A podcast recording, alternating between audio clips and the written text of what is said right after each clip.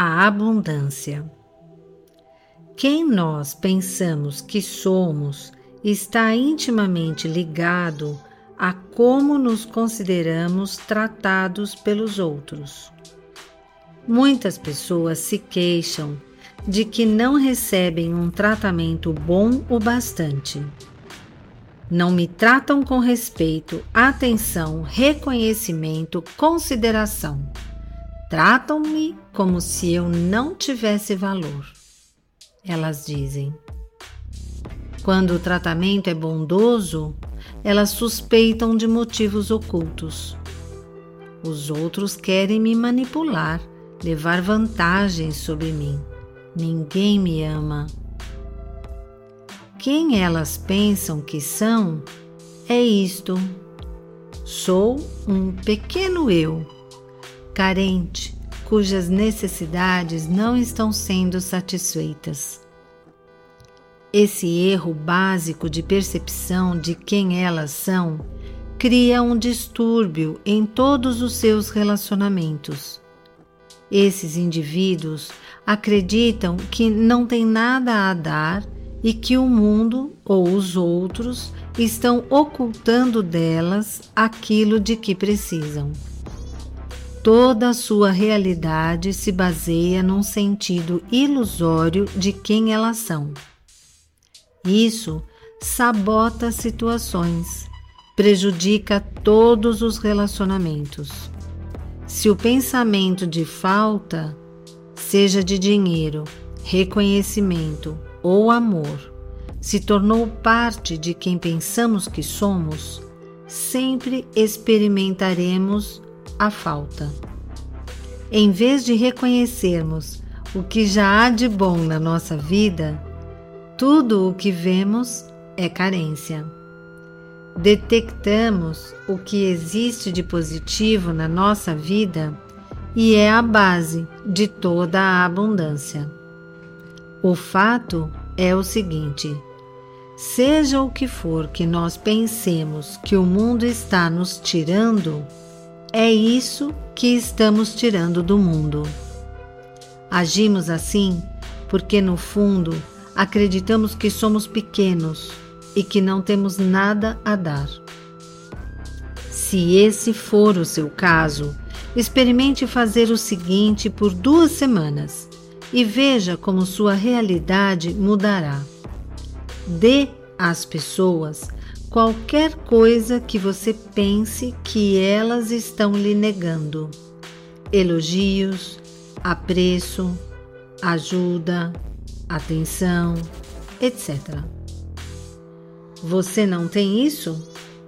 Haja exatamente como se tivesse e tudo isso surgirá. Logo depois que você começar a dar, passará a receber. Ninguém pode ganhar o que não dá. O fluxo de entrada determina o fluxo de saída. Seja o que for que você acredite que o mundo não está lhe concedendo, você já possui. Contudo, a menos que permita que isso flua para fora de você, nem mesmo saberá que tem isso inclui a abundância. A lei, segundo a qual o fluxo de saída determina o fluxo de entrada, é expressa por Jesus nesta imagem marcante: Dai e dar-se-vos-á. Colocar-vos-ão no regaço medida boa, cheia, recalcada sacudida e transbordante. Porque, com a mesma medida com que medirdes, sereis medidos vós também.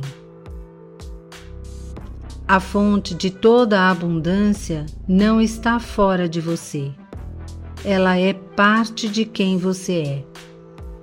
Entretanto, comece por admitir e reconhecê-la exteriormente veja a plenitude da vida ao seu redor. O calor do sol sobre a sua pele, a exibição de flores magníficas num quiosque de plantas, o sabor de uma fruta suculenta, a sensação no corpo de toda a força da chuva que cai do céu. A plenitude da vida está presente a cada passo. Seu reconhecimento desperta a abundância interior adormecida. Então, permita que ela flua para fora. Só o fato de você sorrir para um estranho já promove uma mínima saída de energia. Você se torna um doador. Pergunte-se com frequência: o que posso dar neste caso? Como posso prestar um serviço a esta pessoa nesta situação?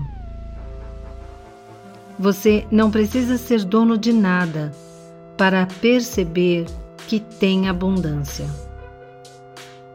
Porém, se se sentir com frequência que a possui, é quase certo que as coisas comecem a acontecer na sua vida.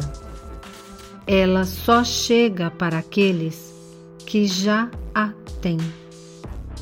Parece um tanto injusto, mas é claro que não é. É uma lei universal.